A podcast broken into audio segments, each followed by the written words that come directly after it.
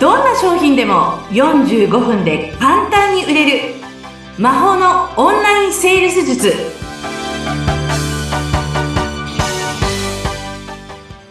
こんにちはセールスコンサルタントの高水康生ですよろしくお願いしますよろしくお願いします。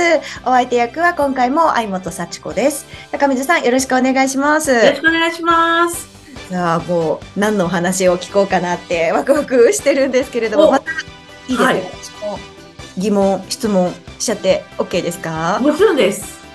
いや、あの、今回はですね、ズバリ、まあ、高水さんも講座生になられる方、お客様とオンラインでね、こう、お話をされることが多いと思うんですけれども、見た瞬間に、あ、この人成功しそうだなとか、そういう直感が働くような方って今までいらっしゃいました？えめちゃくちゃいます。しかも私結構瞬時にわかります一瞬でわかるんですか？うんえーえそれこそファーストインプレッションみたいなもので、あ、いけるな、みたいな？そうですね。それもありますし、あと、うん人って潜在的にそういう、もう皆さんできると思ってるので、一言二言パンパンって喋っててもわかる、わかるし、パッと見もなんとなくわかりますね。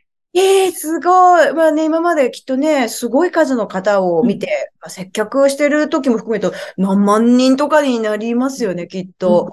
そうするとやっぱり、そうですね。セールスしてきた方は20万人以上ですね。そっか。うんじゃあもう多分、会った瞬間にっていうのもあるんだと思うんですけど、うんじゃあ成功しそうだなっていう人の特徴って具体的に教えてもらえます？えっとね、目が開いてる。目が開いてる？え、目が、重症高いですかね。ええっとねどうなんだろう？どういう感じなの？言えっと、言ってしまうと目がパチ、目、誰でも開いてるんでしょ、目は。でも、あの、わ、私の目が開いてるっていうのは、なんだろうな。おそらくその方って、やる、あ私、やるっていうところに、そもそも立ってるんですよね。でえ。、自信がない人とか、はいそういう人、他力の人っていうのは、目が開いてないんですよ。もちろん目は閉じてるわけじゃないんだけど。そうそう、目は閉じてるわけじゃないけど、相手なんだけど、目あ、そうですね。成功の目っていう感じですかね。これ、あれですね。もう、具体的にはうまく伝えられないけど、でもなんかわかりますね。そう言われて。なんかね、目が真剣って言ったらいいんですかね。すごあく真剣でやるっていう。なんかね、あれなんですよ。あの、ちょっと話してしまうと、うん。私も特別な能力なんてないし、みんなスタートラインって一緒なんですよ。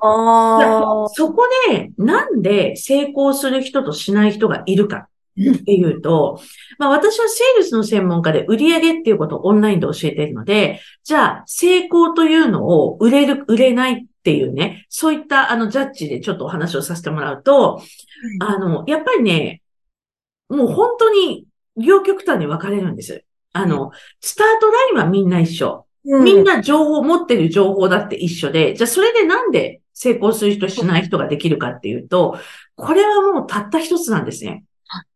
できるかできないか、そんなことわかんないけど、私はやるんだっていうところに立ってる人人か、え、できるかな？どうしよう？できるかな？どうしよう？できなかったらどうしようっていうふうに縮こまっちゃってるか、このもう、どちらかです。で、前者の人は目が開いてるんですよ。やるっていう。はあ、そう言われるとなんか想像ができるかもしれないです。で、それはやっぱ伝わってくるから、あ、うんこの人は絶対走れる人って思いますね、やっぱりすぐ。まあ、つまりその内面のやる気とかモチベーションっていうの目に出るよということそうです。目は口ほどに物を言う。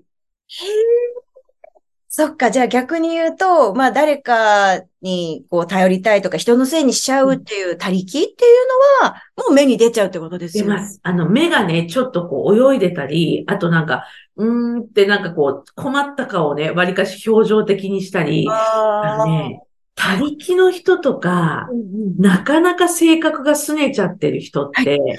何か相手が喋る、まあ、だから成功しない人ですよね。うんうん。相手が喋ってる時にすぐにね、怪げな表情をしますとか、ん？とか、ん？みたいな。ああ、それってなんでそ、怪げな表情しちゃうんですかね？えっと、要するに我が強いんだと思うんですよ。自分はこうやってきたのにとか、こんなこと初めて言われてるけどとか、ん？だから一生こう受け止められないんでしょうね。なるほど、すすっごいわかる。でも、たやるっていう人は、何でも吸収しようっていうブロックがないから、これってこうなんだよね。あ、はい、わかりましたっていう感じで、こう前に出てくるんですよ。こう目がより開いてくるっていう。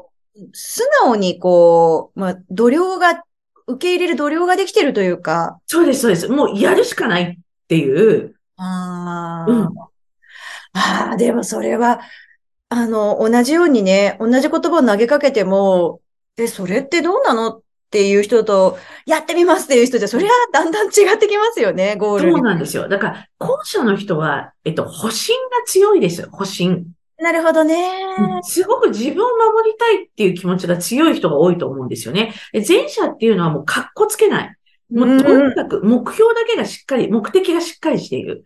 うん私はこうしたいから売り上げを上げたいんだっていう、そこに行くまでは泣いてたまるかみたいな感じですよ。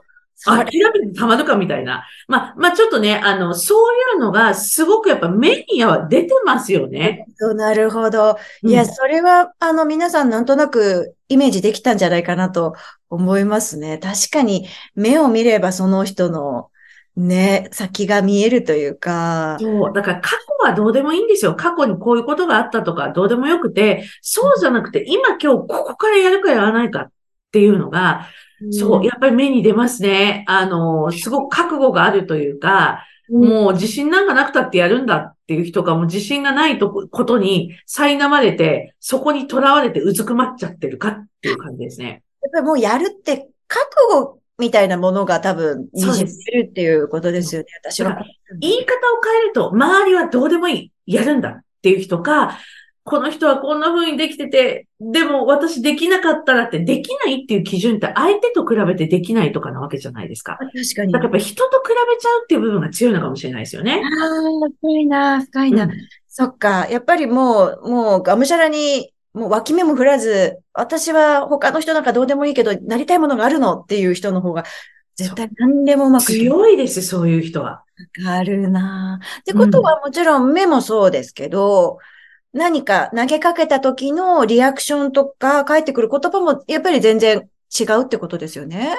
そうです。もうすぐパッと受け入れるので、受け入れるとか受け止めるんですよね。だから、あ、わかりましたって言って、それで、例えば、すいません、一つだけいいですかって聞いてくる人もいるし、質問する人もいるし、まずはとにかくやってみなきゃわかんないからっていうことで、わかりましたってね、ちょっとやってみますっていう、そういう前向きな言葉が多いですよね。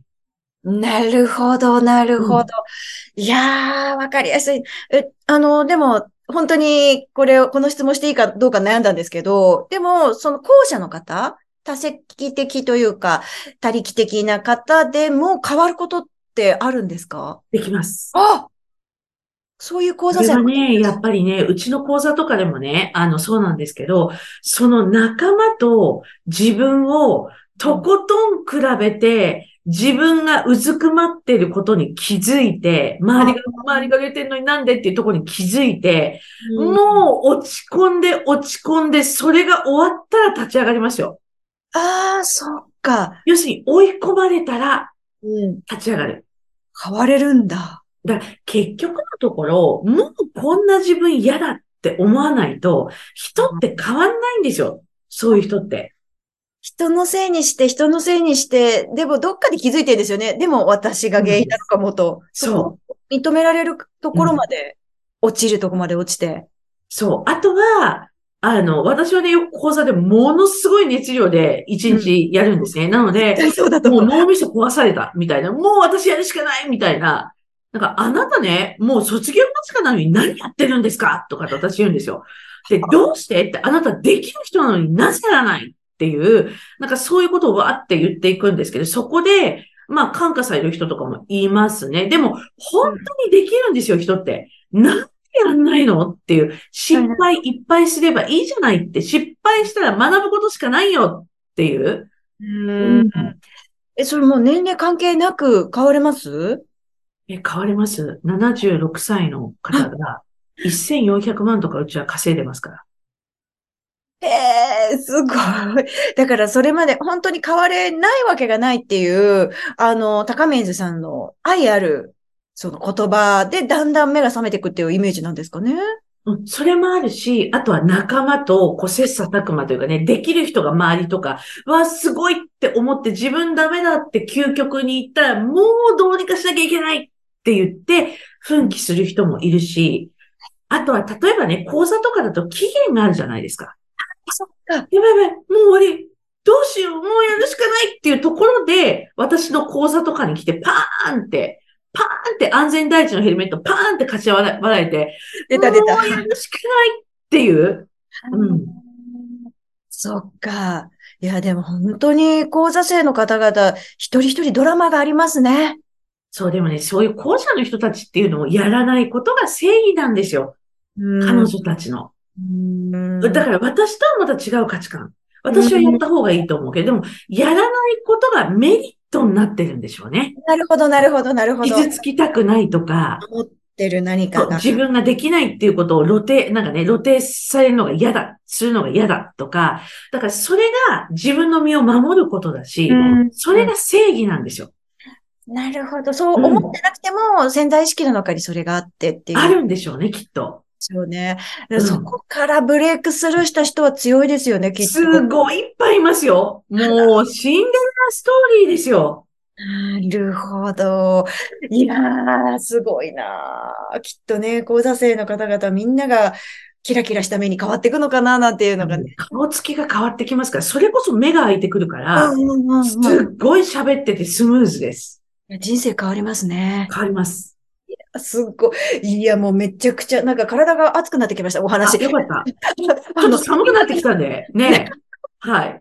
寒いのに、なんか高水さんのエネルギーが、あの、パソコンから、あの、伝わってきて、うちの室温が上がりました。あ、よかった。いや、もうエネルギーが有り余ってるなっていうのをね、すごく感じるんですけど。まあまあ、まあまあ疲れてますよ。昨日、昨日も一日喋ってて、一昨日もやってたんで、まあでもなんか、疲れてるというか、楽しいですけどね。そうそれを感じますね。なんかすごくこう、い大変だけど、疲れてるけど疲れてないみたいなのをいつもお会いするそうで。すね。うん。いや、ものすごいエネルギーを分けていただく回だったと思うんですけれども、お時間やってまいりました。ここまでとなります。高あり水さん、がとうございました。ありがとうございました。ありがとうございます。